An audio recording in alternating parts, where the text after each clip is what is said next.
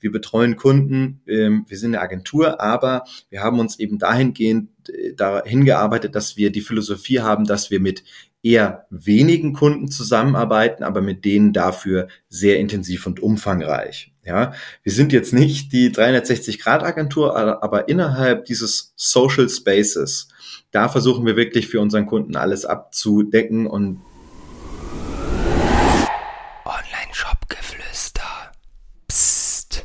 Hallo, liebe Leute und herzlich willkommen zur heutigen Podcast-Folge mit einem ganz besonderen Gast, nämlich Simon Mader von AdBaker. Wer schon ein bisschen tiefer in der Online-Marketing-Szene drin ist, der kennt ihn auf jeden Fall, hat bestimmt schon mal irgendwelche Werbeanzeigen äh, von den Jungs gesehen. Ist auf jeden Fall sehr beachtlich. Eine der größten äh, Performance-Marketing-Agenturen Deutschlands, äh, über 100 Millionen Adspend schon verwaltet und Kunden vom Startup wie Rocker Nutrition bis zu Konzernen wie Porsche. Finde ich auf jeden Fall sehr, sehr spannend und ich bin gespannt, was du heute so teilen kannst, Simon. Und äh, ja, vielleicht zum Einstieg, wer bist du und was macht ihr genau? Jo, moin moin. Also erstmal vielen Dank für die Einladung. Ich habe mich äh, sehr gefreut darüber. Ähm, ich muss dazugeben, ich kriege natürlich schon die ein oder andere Podcast-Anfrage, aber äh, man kann ja nicht jedem Podcast jetzt gerecht werden. Aber als ich das gesehen habe von dir, da habe ich mir gedacht, ja, da bin ich sofort am Start. Habe ich auch direkt zurückgeschrieben. Nice, ja, habe ich gefeiert, freut mich. Jo, ähm, ja, vielleicht kurz zu mir. Also mein Name ist Simon Mader, ich bin Co-Founder von AdBaker. Wir sehen uns als Performance-Marketing-Agentur spezialisiert auf Facebook und Instagram, aber heutzutage sagt man ja auch Socials. Das heißt, Facebook, Instagram ist schon unser Steckenpferd, mit dem wir groß geworden sind. Aber natürlich betreuen wir mittlerweile auch TikTok, Pinterest, LinkedIn, ähm, alle Push-Marketing-Kanäle ähm, sind natürlich abzuliefern. Also wir machen auch gerne Cross-Channel-Marketing, aber Facebook, Instagram first kann man so ja. sagen. Ja, safe. Ihr habt ja auch äh, seit einiger Zeit ein Consulting am Start. Da äh, würde ich gerne auch später mal mit dir drüber sprechen. Finde ich auf jeden Fall auch sehr spannend. Da yes. hast du ja dann äh, mehrere Perspektiven auf das Ganze. Ähm, wie viel, wie viel Prozent eurer Kunden würdest du sagen, sind so im E-Commerce-Bereich tätig? Oh, es ist schwer zu sagen. Ich würde vielleicht sagen, 75 bis 80 Prozent vielleicht unserer Kunden sind schon eher E-Com und äh, die restlichen Kunden in der Lead-Generierung. Ja, ja, okay, sehr interessant. Geil. Dann hast du ja da auf jeden Fall auch echtes äh, Expertenwissen am Start. Ähm, auf jeden Fall. Wie, wie hat denn das eigentlich bei dir angefangen, das ganze Online-Marketing ähm, gesche oder geschehen? Äh, weil man hat dich ja auch schon oder gesehen bei Galileo und so weiter, wenn man bei euch auf der Seite guckt und gefühlt äh, bist du einfach die ganze Zeit da, aber wie hat das Ganze gestartet bei dir? ja, also der ein oder andere hat vielleicht schon mal ein bisschen was gehört, aber ich bin eigentlich so ähm, ein Quereinsteiger ähm, gewesen oder bin ich natürlich immer noch. Ähm, hatte ein bisschen durchwachsene Vita, würde ich jetzt mal so sagen, aber ohne da jetzt weit ausholen zu wollen, ich war prinzipiell ich war äh, auf der Hauptschule, also ich war ein Hauptschüler. Das heißt, ich sage immer, die Schule hat mir nicht so gut gelegen, ja, weil ich äh, vom, vom Herzen her, ich bin einfach ein Autodidakt und ich bin jemand, der, ich kann mich eben nur für etwas begeistern, wenn es mich auch interessiert und sag mal so, in der Schulzeit habe ich das vielleicht so bewusst nicht wahrgenommen, aber später dann habe ich halt gemerkt, hey, ähm, Simon, du, wenn du dich für was interessierst, dann kannst du da auch schon sehr gut drin sein und dich da sehr rein investieren. Und ähm, so habe ich eben verschiedene, ähm, ja, sage ich mal, Stationen in meinem Leben so absolviert, zwei Berufsausbildungen gemacht, einmal Kinderpfleger, einmal Kaufmann im Einzelhandel wo ich dann in einem Computerladen gearbeitet habe. Dann habe ich noch vier Jahre lang als Türsteher gearbeitet.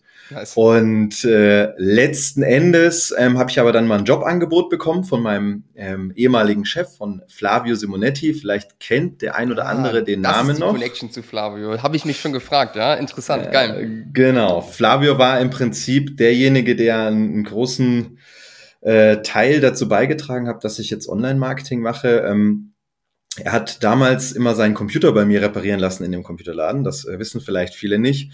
Und ähm, ich habe ja, eines Tages kam er eben und hat mich mal zum Frühstücken eingeladen, dafür, dass ich ihm immer geholfen habe. Ich habe nämlich seinen Computer immer nach Feierabend repariert, weil er nicht so viel Geld hatte damals. So. Ich kann mich doch ganz genau dran erinnern, Flavio Simonetti war mein Einstieg in die ganze Fitnessszene. Ich habe mir damals seinen, seinen Online-Kurs gekauft. Oh, wie hießen der nochmal? Der Muskelentwickler. Ganz genau, ja. Geil, auf jeden Fall. Sehr, sehr 37 wild. Euro. Ja, ist schon sehr, sehr lange her, muss man sagen. Aber interessant. Sehr, sehr ja. cool. Das heißt, du hast dann bei ihm die Programme mit aufgebaut, da das Online-Marketing dann, äh, dann mitgemacht und das war so dein erstes größeres Projekt, sag ich mal. Genau. Also, ähm, es war eben, wie gesagt, so. Flavio hatte äh, lange Zeit eben kein Geld und eines Tages war er auf einmal stark verändert, kam er in den Laden und hat mich zum Frühstücken eingeladen.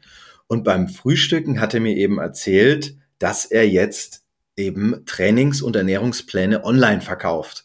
Und also ich muss euch sagen, das hat mir so den Kopf weggesprengt, weil ihr müsst euch vorstellen, ich habe halt nur Computer gespielt, ja, also gezockt und Computer repariert in dem Computerladen. Und für mich war das Internet ein Ort, an dem man in Foren Computerprobleme löst, ja, oder wo man sich Cracks runterladen kann, damit man Spiele ohne CD spielen kann oder sowas, ja. ja?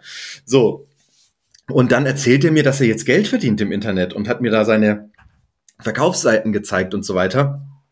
Und ich war, ich war, ich war schockiert. Ich habe das, ich habe seit diesem Tag das Internet mit anderen Augen gesehen. Mir war nicht bewusst, dass man wirklich im Internet ähm, ja Geld verdienen kann. Irgendwie, das war ja damals auch noch nicht so, dass so viel online gekauft wurde. Ja, ähm, ja und da hat mich das total begeistert. Und ähm, dann hat mir äh, kurze Zeit später Flavio ein Jobangebot gemacht und hat gefragt, ey, möchtest du bei mir arbeiten?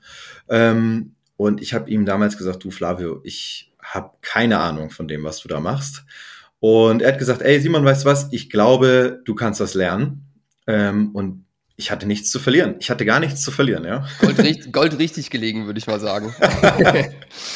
ja, und ähm, so ja. hat es im Prinzip angefangen. Und wie du schon ja. gesagt hast, äh, das waren so die, die, die Anfänge. So damals war das halt noch dieses, ähm, ja, ich sag mal so Online-Kurse war so eine neue Sache irgendwie, eine PDF runterladen, eine PDF ja. verkaufen äh, das war das Ding und da war ich, ja. da war ich am Start, ja.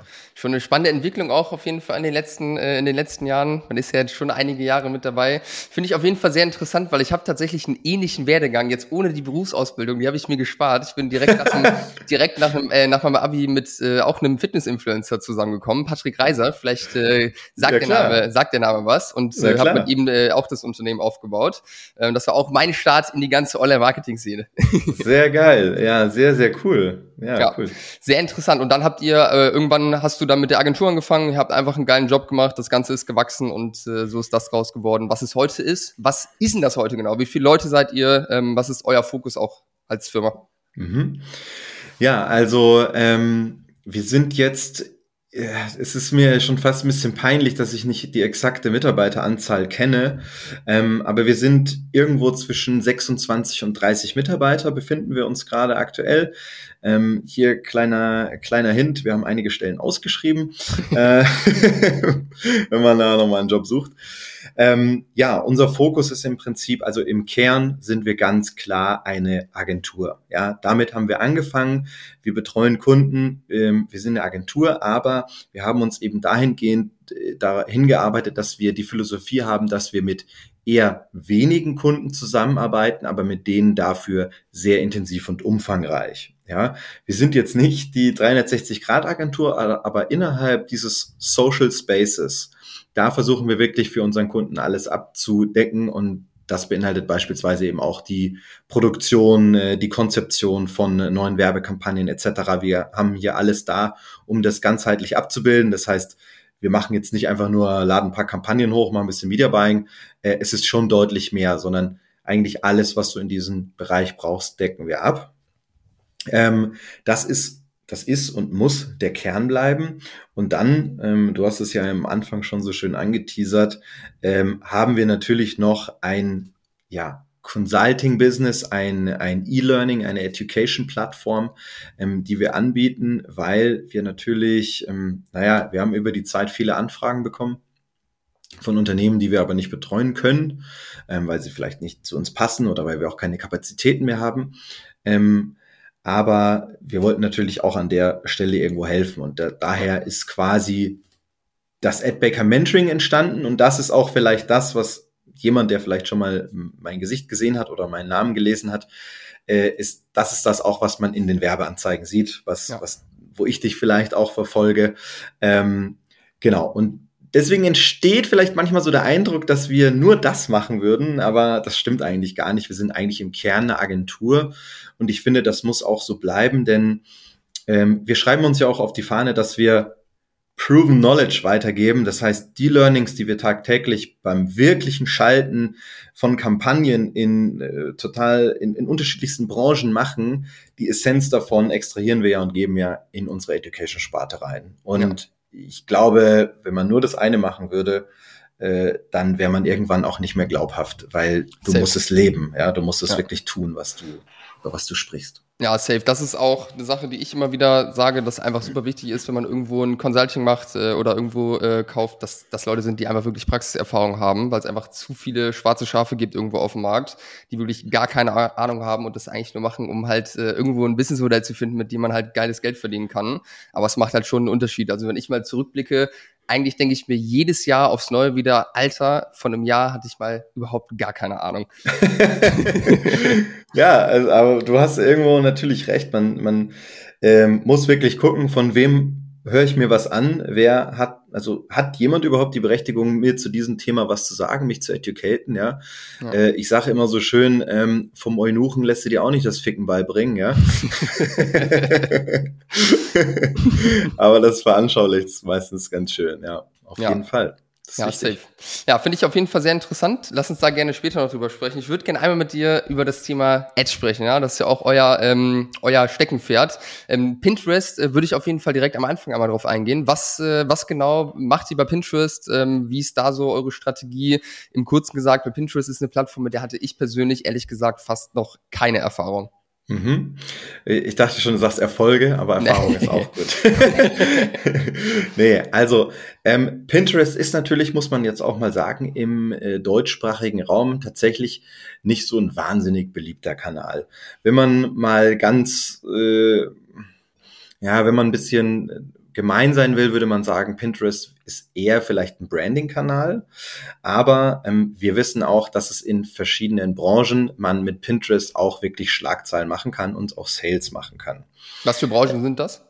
Hm, naja, ich würde halt sagen, das sind diese Lifestyle-Branchen. Also Pinterest ist ja eine Plattform, wo Leute eben Dinge entdecken, äh, sie nach Inspiration suchen. Also denk mal äh, oder denkt alle mal an euch selber, äh, wenn ihr mal irgendwie in euer, euer Office neu einrichtet oder euer Büro neu einrichtet und ihr braucht Inspiration, dann, dann gebt, geht ihr mal auf Pinterest und gebt da mal ein Homeoffice oder so und guckt mal, was andere für sexy Bilder hochgeladen haben. Ja? Ja, ja. Und da sind wir auch schon bei der Strategie, die bei Pinterest gut funktioniert. Es funktionieren auf Pinterest einfach so richtig geile, sexy Stimmungsbilder. Ja, das mhm. heißt, wenn du einen geilen Gaming-Schreibtisch verkaufen willst, dann machst du einfach Bilder, nimmst du Bilder als Werbeanzeige, wo du so ein heftig sexy Gaming-Setup abfotografierst mit Beleuchtung, wie die Gamer das eben brauchen. Ja. Und am Ende ist eben der Fokus dann auf den Schreibtisch. Und ähm, das ist sehr simpel, ja, also simpel in Anführungszeichen, hört sich jetzt, wenn ich es ausspreche, einfach an, aber jeder, der sich schon mal um ein ästhetisches Foto bemüht hat, weiß, wie schwer es dann doch am Ende ist. Absolut, ja. ja. Ähm, aber das ist, was äh, meiner Meinung nach oder unserer Erfahrung nach auf Pinterest am besten tatsächlich funktioniert, sind einfach sexy Stimmungsbilder, wo das Produkt irgendwo dann eine Rolle spielen darf. Ja. ja, verstanden. Und wem würdest du empfehlen? Also an, an, an was für einem Punkt muss man stehen jetzt als Online-Shop, wenn man äh, in, der, in die Kategorie passt, äh, dass du sagst, Pinterest, das lohnt sich jetzt äh, noch vor Instagram und TikTok? Ja gut, da bin ich natürlich Fürsprecher für Meta. Ähm, da würde ich sagen, immer als erstes mal Facebook, Instagram umtackeln. Ich finde halt, das ist jetzt natürlich meine persönliche Meinung, die vielleicht nicht so 100% unparteiisch ist, aber in gewisser Weise vielleicht schon. Ähm, ich finde einfach dadurch, dass ähm, Facebook und Instagram die Advertising-Plattform ist von den Push-Marketing-Kanälen, die es am längsten gibt, ja, ich glaube, die zwei, die Beta ging so 2012 damals los, ähm, ist sie meiner Meinung nach auch die ausgereifteste ja, klar, ähm, es gibt auch ähm, viele, die, die schimpfen über den Kanal und sagen, es ist schwer geworden und so weiter. Ist alles okay. Oder es äh, backt technisch rum, ja. Da habe ich mich auch letzte Woche noch äh, sehr stark aufgeregt. ja, da gibt's natürlich immer, ähm, aber das, äh, wir blenden das jetzt einfach mal ja. kurz aus. Ja. Ähm, und da würde ich halt sagen, ist einfach, ähm, Facebook und, und Instagram einfach eine, eine gute Anlaufstelle, wirklich am Anfang erstmal sein Angebot damit zu testen, überhaupt zu gucken, funktioniert das, was ich mache, funktionieren meine Ansprachen, was, welche Hooks funktionieren? Und so weiter und so fort, welche Zielgruppen bringen mir auch die Conversions, ähm, weil ich da einfach ein bisschen äh, besser messen kann, testen kann, etc. Und meine Empfehlung ist eben dann, diese Learnings, die du gemacht hast, dann zu übertragen auf andere Plattformen. Und es fällt mir jetzt ehrlicherweise kein Business ein, wo ich sagen würde, wenn ich in diesem Business wäre, würde ich als allererstes Pinterest-Werbung machen. Ja, okay. Ja, das deckt sich auch mit dem, was ich vermutet habe, weshalb ich da auch noch nicht aktiv geworden bin, weil es, äh, ja, stimme ich auf jeden Fall zu, was du sagst. Hört sich auf jeden Fall äh, sinnvoll an. Sage ich auch immer am Anfang, wenn man jetzt nicht gerade super kreativ ist, super jung ist, super native ist, was TikTok beispielsweise angeht, ist eigentlich Meta auch aus meiner Sicht meistens die beste Anlaufstelle. Eben wie du sagst, es ist einfach sehr konstant. Man kann da erwarten, dass auf jeden Fall das, was man tut, funktioniert, wenn man gewisse Dinge richtig macht. Ja, ja, okay, agreed. Wie geht ihr das Thema Daten an? Ne, es gibt ja viele Tools mittlerweile im Einsatz, auch viele Agenturen, die jetzt Tools rausgebracht haben, wie Maple oder Tracify. Ähm, wie habt ihr das Thema gelöst und wie sieht euer Tracking-Setup gerade aus? Mhm. also, Habt ihr auch ein Tool gemacht, ja? Nein, nein, nein, nein, nein, nein, nein. Da kriege ich jetzt bestimmt einige spitze Ohren, was ich dazu sage. Also, ähm, die beiden Tools, die du genannt hast, ähm, äh, kenne ich so und ähm, ein Tool davon benutzen wir auch. Äh, ich werde auch gleich verraten, welches. Ähm, ich sehe das Ganze eben so. Ähm, aus meiner Perspektive sind, ist nicht für jeden Advertiser so ein Tracking-Tool relevant. So, jetzt kann man natürlich hingehen und sagen, doch, Tracking ist ja für jeden mega relevant. Aber ähm, diese Tools ähm, kosten einfach auch Geld. Ja, und das lohnt sich einfach faktisch für erst ab einer gewissen Größe. Ja, und davor, ähm, meiner Meinung nach hat in, in den Jahren zuvor sowieso so eine Art Overreporting stattgefunden, weil es gab einfach so viele Daten, weil alles tolle Welt. Und ähm, wenn man aber einfach mal ganz stumpf ist, kann man einfach auch aus wenigen Daten sehr viel rauslesen. Und die Leute sind einfach nur ein bisschen verwöhnt und äh, schl schl schlagen jetzt die Hände über den Kopf. Und, und Shiny Object Syndrom ist natürlich auch äh, ganz aktiv bei der ganzen Shiny Sache. Object Syndrom kickt immer rein. Äh, ja. Wir können ja auch mal später noch mit ein paar Buzzwords um uns schlagen. Eins davon sind natürlich die guten alten Performance Creatives. Ähm, da können wir noch mal drauf eingehen. Aber ähm, genau, wenn äh, es gibt einige, äh, äh, also es gibt ein paar Kunden, da erachten wir das für sehr sinnvoll, ähm, nochmal tiefer ins Tracking einzusteigen. Und da benutzen wir Tracify. Genau. Ja. Wir haben uns ähm, beide Tools angeguckt. Ähm, für mich ist da aktuell Tracify der klare Gewinner. Und ähm, das setzen wir ein und damit kann man auch ähm, auf jeden Fall coolen Stuff machen und auch Accounts dann skalieren. Aber wie gesagt, lohnt nicht für jeden Kunden und setzen wir auf jeden Fall nicht agenturweit ein. Das, ja. das möchte ich sagen. Aber ähm, ja, guckt es euch an. Ja, ja, denke ich auch. Also ich denke auch, es ist ein gutes Tool auf jeden Fall. Aber man muss es auch nicht haben, um mal die ersten Schritte zu gehen. Was würdest oh, du sagen ja. oder ab wann macht es aus deiner Sicht Sinn, äh, damit zu arbeiten? Ab was für einem Adspend? Ich würde sagen, ähm, was heißt einem Adspend? Es kommt so ein bisschen eher drauf an, ähm, wie viel Potenzial sieht man beispielsweise auch bei einem Kunden? Wie ist der Kunde drauf? Wie hat er selber auch seine Zahlen im Griff oder nicht? Also ich sage euch jetzt mal das Beispiel, wenn ich es einsetzen würde, ist, wenn ich einen Kunden habe, dem ich ein hohes Potenzial zuschreibe, wo ich weiß, dass seine Budgets auch dynamisch sind, weil wir betreuen natürlich auch Konzerne und du kannst nicht bei irgendeinem Konzern hingehen und sagen, yo Leute, die Zahlen sind geil, können wir mal 50.000 mehr haben. So läuft das bei denen nicht, ja. Aber es gibt Unternehmen, bei denen sind noch flache Hierarchien. Da kann man, äh, die, die sind bereit zu skalieren. Aber ja.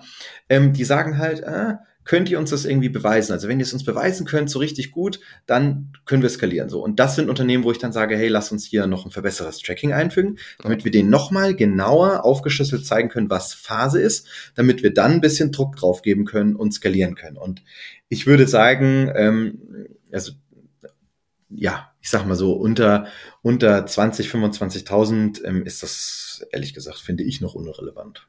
Ja. Außer du bist jetzt ein Startup, hast mega viel Kohle und willst gleich alles richtig machen und alles egal, dann kann man es machen, aber. Ja.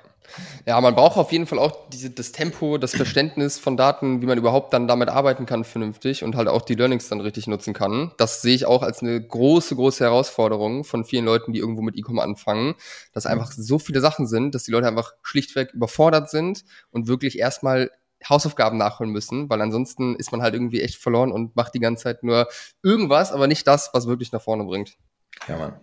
Ich fand äh, eine Hook von euch sehr geil, ähm, die ihr gerade auch in eurem Marketing habt, nämlich Daten und Kreativität zusammenbringen. Vielleicht äh, gehen wir darauf ganz kurz ein, weil ich, äh, weil ich das ein sehr sehr spannendes Thema finde. Media Buying wird ja auch immer unwichtiger auf Facebook. Creative nimmt immer wieder oder immer mehr eine, eine wichtigere Rolle ein. Was genau meint ihr damit Daten und Kreativität zusammenbringen? Genau.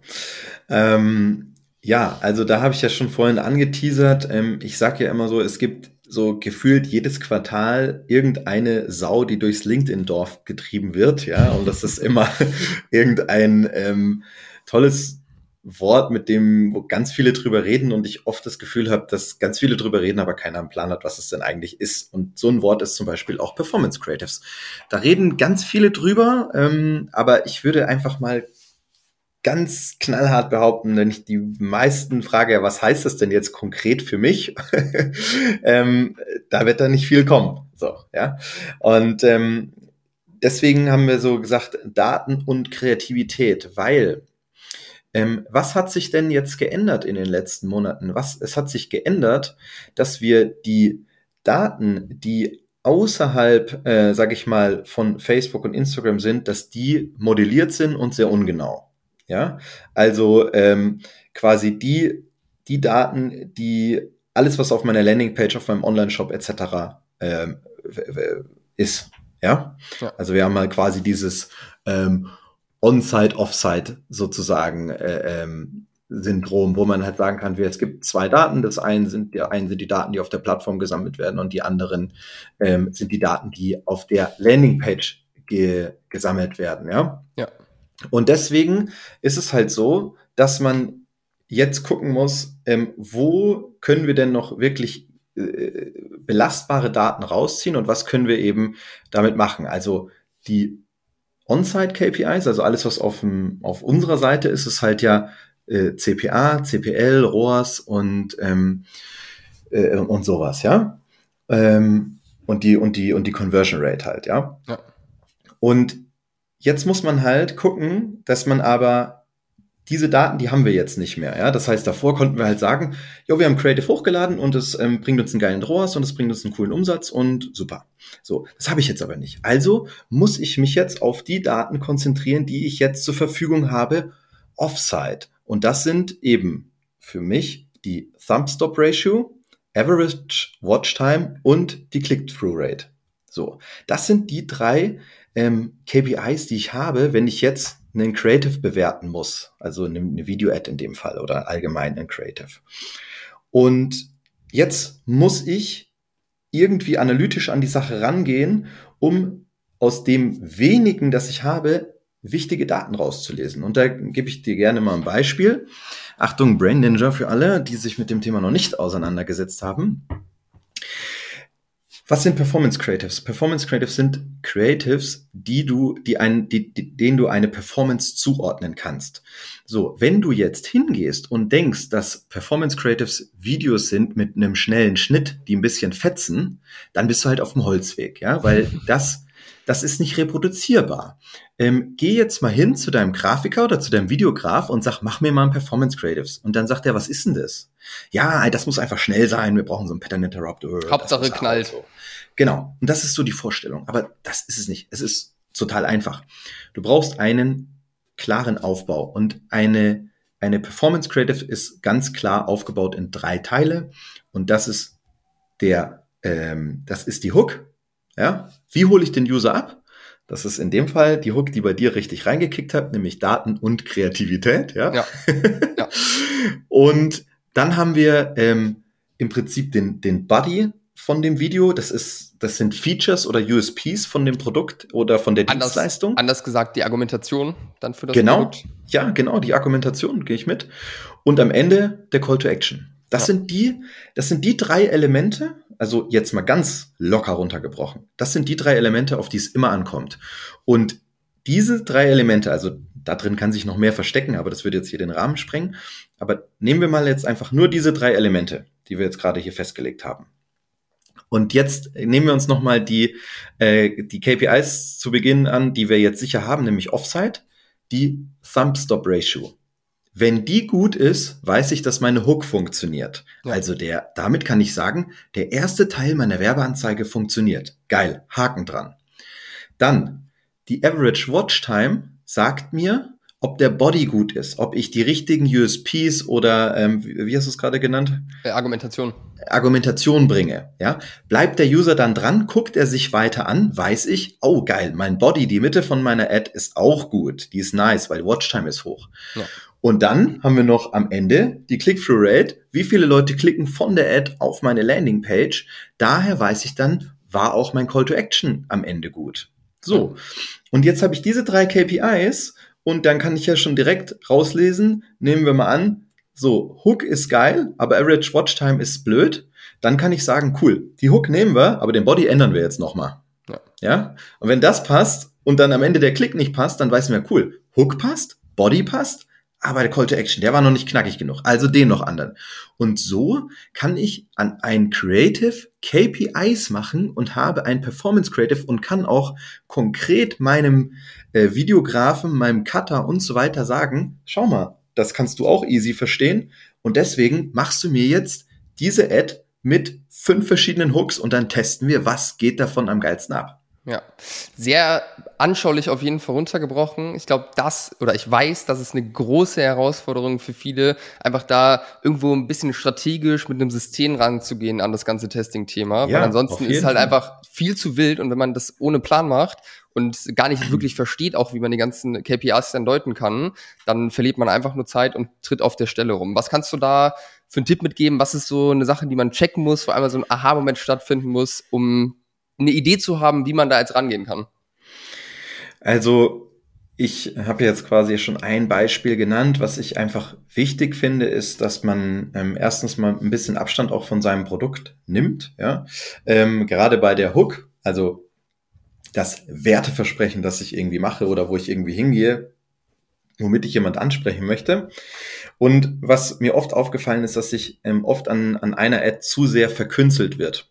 Das heißt, meine äh, Devise ist eher, macht mehr Schlagzahl, macht mehr Ads, probiert mehr aus mit einem System, so wie ich es gerade beschrieben habe, statt dass ihr, und das machen leider auch viele, ähm, Leute denken, Alter, wenn ich mir jetzt ein Kamerateam hole mit einer fetten Red Dot Kamera oder einer 4K Kamera und ich mich in einen frischen Zwirn schmeiße, dann wird die Werbung geil, weil das jetzt super crispy und clean alles ist und weil das alles toll ist ey, das sind nicht die Werbeanzeigen, die gewinnen. Ja, die ja. Werbeanzeigen, die gewinnen, sind die, wo die Botschaft halt stimmt.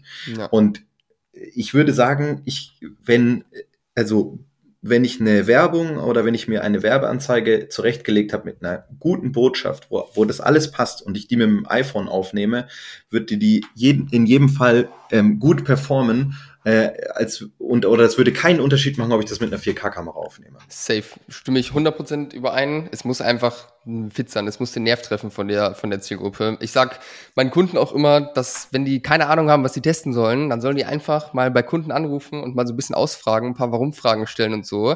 Da hast du sofort ganz viele Ideen, was du machen kannst, weil im Grunde musst du einfach nur das ansprechen, was deine Kunden auch die ganze Zeit ansprechen oder in Bewertung schreiben oder solchen Geschichten und das ja. halt einfach aufnehmen in die Kommunikation. An sich relativ easy, ja, wenn man da jetzt so drüber spricht. ja, das ist es ja immer, ne? Ja. Also, aber da, äh, da, ich sag mal so, da findet man sich ja auch selber immer wieder, ja. Also da muss man sich ja selber auch immer an sich selber nochmal appellieren, ja. dass man auch mal die Sachen, die man sich, die man anderen empfiehlt, auch bei sich selber anwendet, ja. ja. Ähm, also ich mache es natürlich ähm, in, den, in, den, in den Werbeanzeigen fürs AdBaker Mentoring, aber auch da stelle ich mir manchmal selber ein Bein und stehe mir auch manchmal selber im Weg, bis ich mir dann wieder sage, oh Simon, ey, sag mal, was hast du dir dabei gedacht? So. Ey, ich merk's, ich merk's jetzt gerade, das ist bei uns gerade aktuell, weil wir nochmal so ein bisschen überarbeiten, wie wir uns präsentieren, was unser Angebot ist. Und mhm. für sich selbst das zu machen, ist einfach so viel schwerer. Wenn ich mir irgendeinen Online-Shop angucke, muss ich eigentlich nur kurz in Werbeanzeigenmanager reingehen, einmal kurz in Shop-Backend, eine Minute und ich weiß so ziemlich, äh, wie der Hase läuft und was wahrscheinlich nächste Schritte wären. Und bei uns selbst ist es eine Sache, wo ich dann auch manchmal zu sehr verkopfe und irgendwo dann auf dem Schlauch stehe. Und dann hilft eigentlich nur Abstand, um erstmal wieder rauszukommen. Ja, auf jeden Fall. Also ich habe ja natürlich das große Glück, dass ich noch ein paar andere schlaue Köpfe im Team habe, die mir dann manchmal äh, äh, den richtigen Hieb geben, damit ich ja. wieder auf, auf richtigen Pfade wandere. Weil, ähm, ja, das muss man einfach ehrlich sagen. Man ist manchmal äh, einfach dann auch betriebsblind, würde ich es mal nennen, oder so, ja. ähm, zu nah an seinem eigenen Thema dran, wie du es schon beschrieben hast. Ne? Safe. Sehr geil. Ähm, was mich noch interessiert, es hören ja auch viele Leute zu, die Online-Shops haben, die vielleicht gerade erst gestartet sind oder wirklich noch am Anfang sind, also jetzt auch noch keine 10k im Monat äh, machen an Umsatz wo der Product Market Fit einfach noch nicht so hundertprozentig da ist. Und Product Market Fit ist ja eine Sache, den kann man sich ja erarbeiten, weil es ja im, im Grunde nur darum geht, wie man das Produkt, sage ich mal, kommuniziert und darstellt und die Leute anspricht damit. Mhm. Wie würdest du daran gehen, einmal angenommen, du machst jetzt selbst einen Online-Shop, hast irgendein Produkt, wie würdest du diesen Product Market Fit finden? Was wäre da so deine Strategie vom Vorgehen her? Mhm, mhm, mhm. Also im Prinzip, ähm, ja, ist schade, dass ich jetzt keinen Bildschirm teilen kann. Ähm, also, es gibt äh, im Prinzip beim, beim Product Market Fit ist es ja äh, so, dass wir uns, wir müssen uns ja ein paar Überlegungen machen und mit diesen Überlegungen gehen wir dann äh, äh so ein bisschen raus. Ja, also der, wie, wie, wie entsteht so der Product Market Fit? Das, das wissen wir, glaube ich, alle. Ja, wir, wir brauchen irgendwie einen Zielkunden auf dem Markt, wir brauchen ein unbedientes Bedürfnis. Und was wir auf unserer Seite, an, an, an was wir auf unserer Seite arbeiten müssen, ist das Wertversprechen für unseren Kunden, das Feature Set und irgendwie die UX, also dieses Look and Feel von dem Produkt. Ja? ja. Das sind die drei Sachen, auf die solltest du dich als allererstes fokussieren, meiner Meinung nach. Ja. Und ähm, das Ganze eben, also ich sage immer, weil ich, ich habe das ja ganz viel in, in unserem, durch unsere Mentoring-Kunden, dass ganz viel damit konfrontiert bin mit ähm, Leuten, die jetzt gerade loslegen oder sagen wir mal, die sind vielleicht auf einem Kanal schon ähm, erfolgreich, die haben vielleicht mal mit Amazon angefangen, ihre Produkte zu verkaufen und wollen jetzt in den eigenen Online-Shop machen oder was der Geier, was auch immer. Und ähm, oder haben äh, sind erfolgreich mit mit mit Google Werbung, ja, aber das ist halt eine andere Herangehensweise, weil der der Kunde kommt ja auf die zu ja. und ähm, der ist in einem ganz anderen Status. Und im Push Marketing äh, sage ich halt immer so, wir verkaufen eigentlich ähm, Träume, ja, oder wir verkaufen das, das Ergebnis, ja. Man sagt ja immer, äh, wir verkaufen nicht äh, äh, den Nagel in der Wand, sondern das Bild, das gerade dran hängt, ja. ja. So, dieses gute Gefühl. Ich, ich ja. mache ja nicht, hallo, kauf dir einen Nagel, den kannst du in die Wand hauen, sondern willst du, dass dein Lieblingsbild äh, perfekt hängt und deine Wohnung schöner ist, ja. Ähm, und das ist, glaube ich, was viele so ein bisschen ähm, vergessen und was auch ein großer Fallstrick ist, dass Leute denken, das Produkt ist auch gleichzeitig das Angebot. Das ist ja nicht so. Also, ja. ne? also und ähm, da muss man eben halt gucken, was, ähm, wie verpacke ich das Ganze und ja, also ich habe da ähm, ich kann es jetzt, würde jetzt hier so ein bisschen den, den, den Rahmen sprengen, aber es gibt ja im Prinzip so verschiedene Fragen, die man sich stellen kann, um den Product Market Fit für sein äh, Produkt zu erarbeiten. Also den Product Market Fit kannst du dir nicht erarbeiten, aber ähm, alles, was du dafür brauchst, um es herauszufinden, äh, ob, ob, ob es da ist, ähm, kannst du dir halt ähm, erarbeiten. Ja, und ähm, das sind, glaube ich, halt so die, die, die Sachen, die man angehen muss. Also man muss sich mit seinem Produkt als erstes mal beschäftigen und dann äh, damit beschäftigen, mit welchen, äh, in welche Zielgruppe richtet sich das und welches unbediente Bedürfnis haben die. Ja, safe. Ich habe manchmal das Gefühl, dass die Leute oder viele Menschen das für sich überlegen und dann damit rausgehen. Äh, und dann halt sehr, sehr lange irgendwo selbst sich Gedanken machen. Ich glaube, das ist auch wichtig, da wirklich strategisch ranzugehen, sich auch dafür Zeit zu nehmen, da mit der Zielgruppe zu sprechen, ähm, wirklich Recherche auch zu betreiben. Am Ende des Tages muss man ja an irgendeinem Punkt auch sagen, okay, wir haben jetzt lang genug daran gearbeitet, wir gehen jetzt einfach mal raus. Und das ist eigentlich ein Punkt, wo man, wo die Lernkurve dann noch viel steiler wird, weil wenn man anfängt, Werbung zu machen, ähm, ja auch Winkel dann durchtestet, irgendwo Messages durchtestet, dann kriegt man ja auch wieder wertvolles Feedback, was vielleicht noch angepasst werden muss, um halt den Product Market Fit noch äh, zu verbessern. Das äh, ist auf jeden Fall auch ein wichtiges Learning, glaube ich, an der Stelle. Ja, ähm, also ein, 100 Prozent. Und äh, die, die meisten ähm, Leute denken ja auch, dass es irgendwie, ähm, dass dieser Product Market Fit so ein Buch mit sieben Siegeln ist, aber, aber das, das ist ja einfach gar nicht so. Ich weiß nicht, kennst du dieses ähm, Buch The Mom Test? The Mom Test? Nee, sag, ja. mir, sag mir gerade nichts, ne? Ja, ich kenne nur den Oma-Erna-Test. ah, okay, vielleicht ist es dasselbe. Ähm, also der Mom-Test geht natürlich auch äh, so, geht daher, dass man jetzt, ähm, ne, wenn du jetzt deiner Mutter sagst, ich habe was erfunden, guck mal Mama, meine neue Erfindung, mein neues Produkt, wie findest du das? Dann wird deine liebende Mutter sagen, Mensch, toll, ist ein Spitzenprodukt, ja, das würde ich sofort benutzen. So, ja?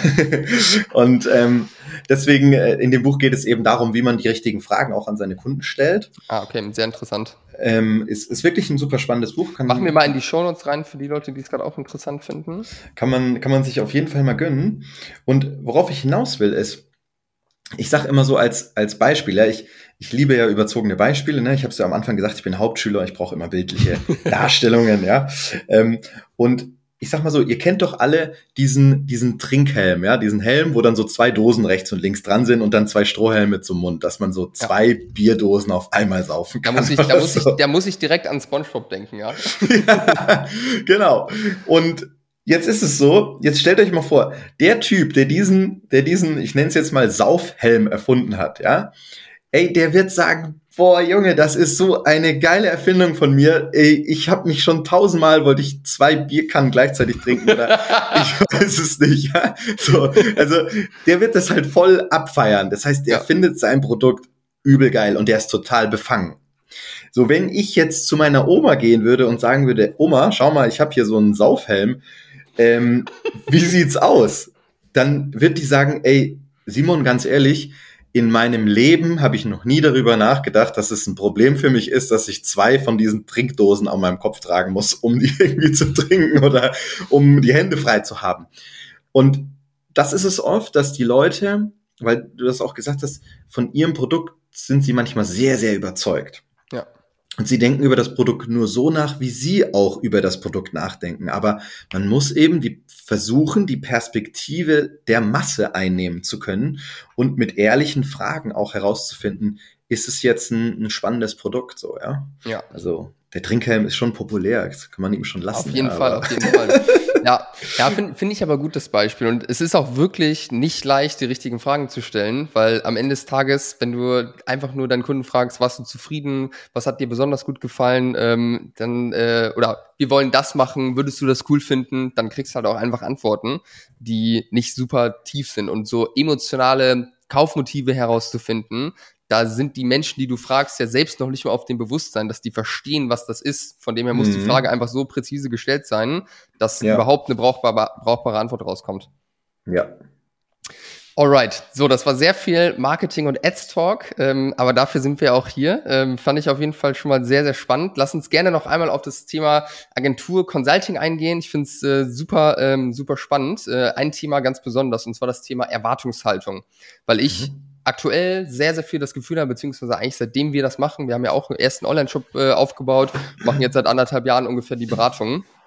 Und die Leute haben zum einen vorher eine scheiß Erwartungshaltung. Wir machen das jetzt, wir kaufen und dann läuft's in drei Monaten und wir verdienen richtig viel Geld und sind mega profitabel etc. Das ist der erste, der erste Fehler aus meiner Sicht. Und dann während äh, der Beratung auch irgendwo sehe ich sehr, sehr häufig, dass zu wenig Verantwortung übernommen wird und einfach so ein bisschen die Verantwortung weggeschoben wird dann an den, an den Partnern, den man arbeitet, sowohl bei Agenturen als auch bei Beratungen. Was ist deine Sicht darauf? Sind das Dinge, mit denen ihr auch struggelt und äh, wie blickst du darauf?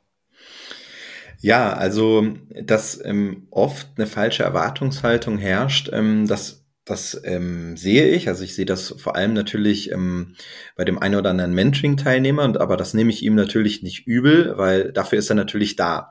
Und woher kommt diese falsche Erwartungshaltung?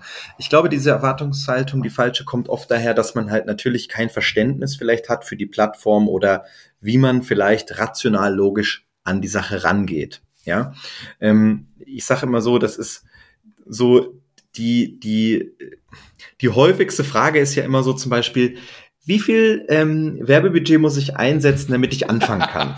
ja, sehr gute Frage. Kommt mir bekannt vor. so, genau. Und ähm, dann sage ich natürlich immer ganz ehrlich, du kannst mit jedem Budget, was du möchtest, anfangen. Du musst nur deine Erwartungshaltung anpassen an das Budget. So, wenn du jetzt äh, äh, die Leute sagen immer, ja, die schalten dann Ads und sagen, ja, aber ey, irgendwie habe ich, merke ich ja nichts. Ich sage, ja, gut.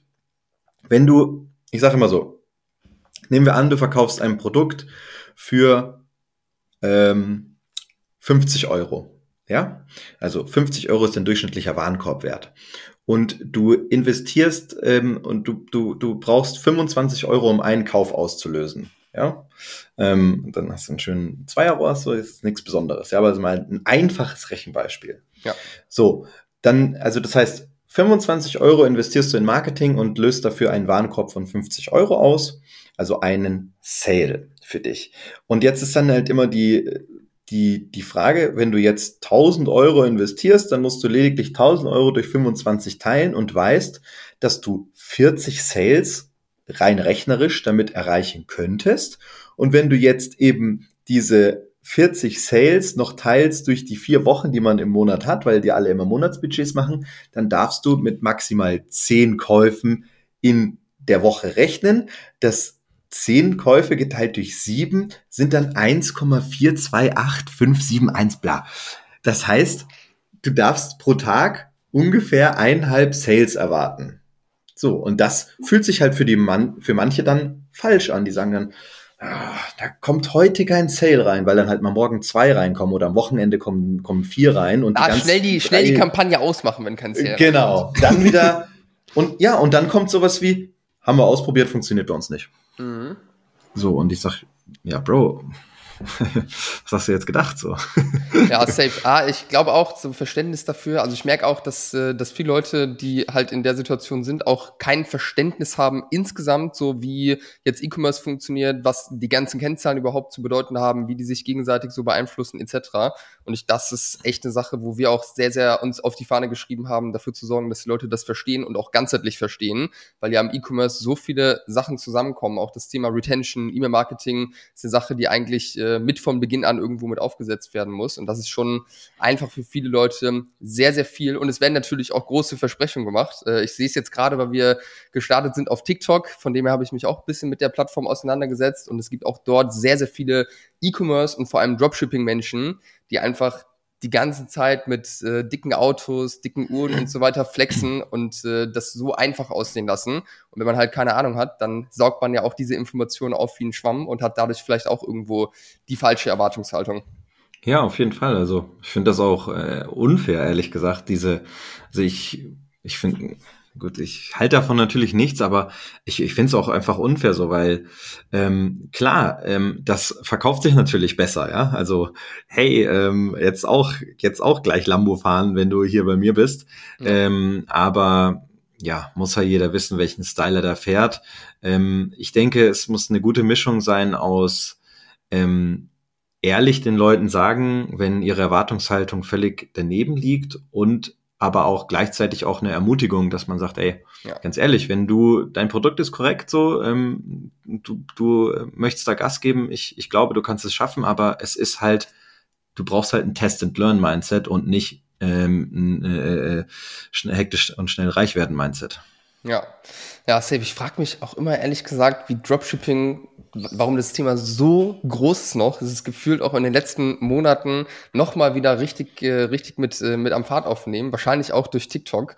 Was, äh, was ist deine Sicht auf äh, Dropshipping? Und was denkst du, wie sich das entwickeln wird, auch in den nächsten ein, zwei Jahren, würde ich mal sagen? Also ähm, von Dropshipping halte ich eigentlich gar nichts außer Abstand.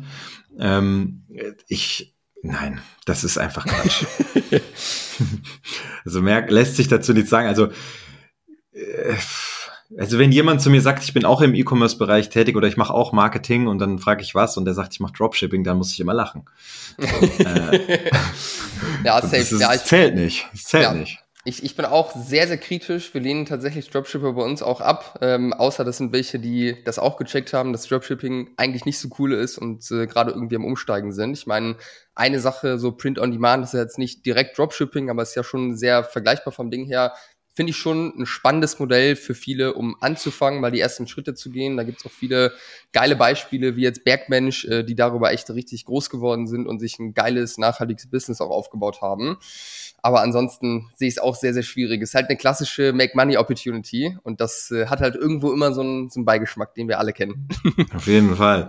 Aber ist das T-Shirt-Business, ist das noch ein Ding so? Also das war doch so richtig, das so 2015, 2014, oder? Absolut, ja. So Aber es ist, äh, ist cool, ja. Also du musst halt eine gute Idee haben. Wir haben eine äh, Kundin, einen Kunden, die verkaufen ähm, auch individualisierte Sachen mit so Bauherr-Sachen, äh, die da draufstehen und auch so Ordner, wo du dann, dann ganze Unterlagen reinmachen kannst und das funktioniert richtig, richtig gut. Ist halt okay. auch dann häufig so Print on Demand in Deutschland äh, produziert oder Europa zumindest. Von dem her auch so von der Nachhaltigkeitsthematik nicht so ganz kritisch zu sehen wie jetzt Dropshipping aus China beispielsweise.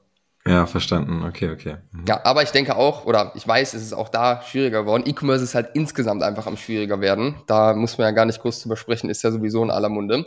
Von dem ja. her bin ich gespannt, wie sich es weiterentwickeln wird, äh, auf jeden Fall in den nächsten sechs bis zwölf Monaten. Ähm, mhm. Ich glaube, dass auch Chancen mit dabei sind, aber man merkt auf jeden Fall, dass viele zu kämpfen haben gerade.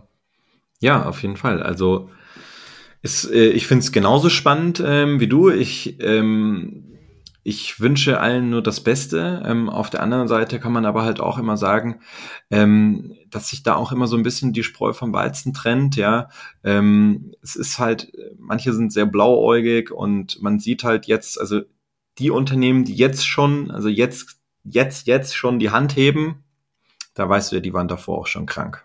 Ja. So, ne? Und ich glaube, ähm, also niemand ist jetzt, keiner weiß, was jetzt hier in der Zukunft kommt, will da auch nicht schwarz malen, aber ich glaube, es ist schon ähm, einfach, einfach mit Logik auch da äh, rangehen, trotzdem beherzt bei der Sache bleiben, aber natürlich nicht einfach alles ignorieren und jetzt einfach durchziehen, sondern man muss einfach jetzt gucken, ähm, dass man kosteneffizient arbeitet. Ja. Und ja, das ähm, ja, das ist ein, ist ein wichtiges Thema. Das kann man beispielsweise auch äh, dadurch schaffen, dass man seine Mitarbeiter in-house schult, damit sie besser werden. Ja, auch ein großes, großes Thema. Merken wir auch, dass wir da vermehrt auch Kunden haben, genauso, die Mitarbeiter schulen wollen, weil es einfach super wichtig ist, jetzt halt die Sachen mal vernünftig zu machen. Und einmal, um die positive Energie wieder reinzubringen, auch jetzt ist es möglich, geil zu wachsen, vor allem, wenn man noch klein ist, wenn man am Anfang steht, ähm, weil am Ende des Tages funktionieren Facebook und TikTok und alle anderen Plattformen immer noch, bloß halt ein bisschen Fall. weniger und mit nicht so viel Rückenwind wie vor einem Jahr noch beispielsweise. Auf jeden Fall. Also um da auch nochmal, wie du schon gesagt hast, hier auch keine Schwarzmalerei äh, zu betreiben. Ähm, ich weiß gar nicht, ob ich das hier leaken darf, aber wir haben auf jeden Fall im letzten Quartal 11 Millionen Euro verwaltet an, an AdSpend. Ähm, und ja, da sollte jetzt immer im, im Q4 soll es nochmal knallen. Also da ist noch ordentlich Musik im Markt, ja. ja. Äh, aber ne, das weiß man ja auch, in, wo man halt hinguckt, gucke ich jetzt nur immer auf die traurigen Seiten, dann, dann werde ich auch ganz furchtbar traurig. Also ja, so schlimm ist es nicht, ne? aber es ist natürlich, ja, der Unternehmer muss ja mit allen Wassern gewaschen sein. Ne? Ist so, ja. Und wenn man, wenn man Unternehmer ist oder damit anfängt, dann merkt man auch, dass eigentlich die Hauptaufgabe daraus besteht, irgendwelche Probleme zu lösen. Und die werden auch irgendwie immer größer und hören nicht auf. Von dem her auch da die richtige Erwartungshaltung sehr, sehr wichtig. Ja, auch 100 Prozent, 100 Prozent. Sehe ich ganz genauso. Sehr geil. Simon, es war mir eine Freude, mit dir zu sprechen. Da waren, glaube ich, auch viele geile Nuggets mit dabei. Vielen, vielen Dank. Für die Leute, die dich jetzt sympathisch fanden, kann ich auf jeden Fall eine Sache empfehlen, nämlich deinen Instagram-Account und ganz speziell die Story. Ja, sehr, sehr unterhaltsamer Online-Marketing-Content. und ansonsten, was findet man über euch? Wo findet man euch? Jo, also erstmal natürlich vielen Dank. Es hat mir auch ähm, sehr viel Spaß gemacht, äh, mich mit dir zu unterhalten und dass ich hier Gast sein durfte. Ähm, wo findet man uns? Also du hast es schon eingeteasert, man kann mir auf Instagram folgen, einfach Simon Marder, ihr werdet mich schon finden. Äh, man kann Adbaker auf Instagram folgen, einfach unter Adbaker und man kann auf der Webseite einfach gucken www.adbaker.de. Wir sind in diesem Quartal, äh, bin ich noch auf, ein, auf ein paar Konferenzen unterwegs, äh, auf der OMKB, auf der This is Marketing Konferenz. Ähm, wer da zufällig auch ist, dann darf er gerne mal Hallo sagen. Ähm, ja, das sind, das sind so die Wege, wie man sich connecten kann. Und ähm, ja, ich habe ja schon gesagt, ne, wer Interesse hat, an einem Job vielleicht. Äh, wir haben offene Stellen. Äh, wer Interesse hat an Weiterbildung, dann. Großes jalla. Thema also gerade, ja.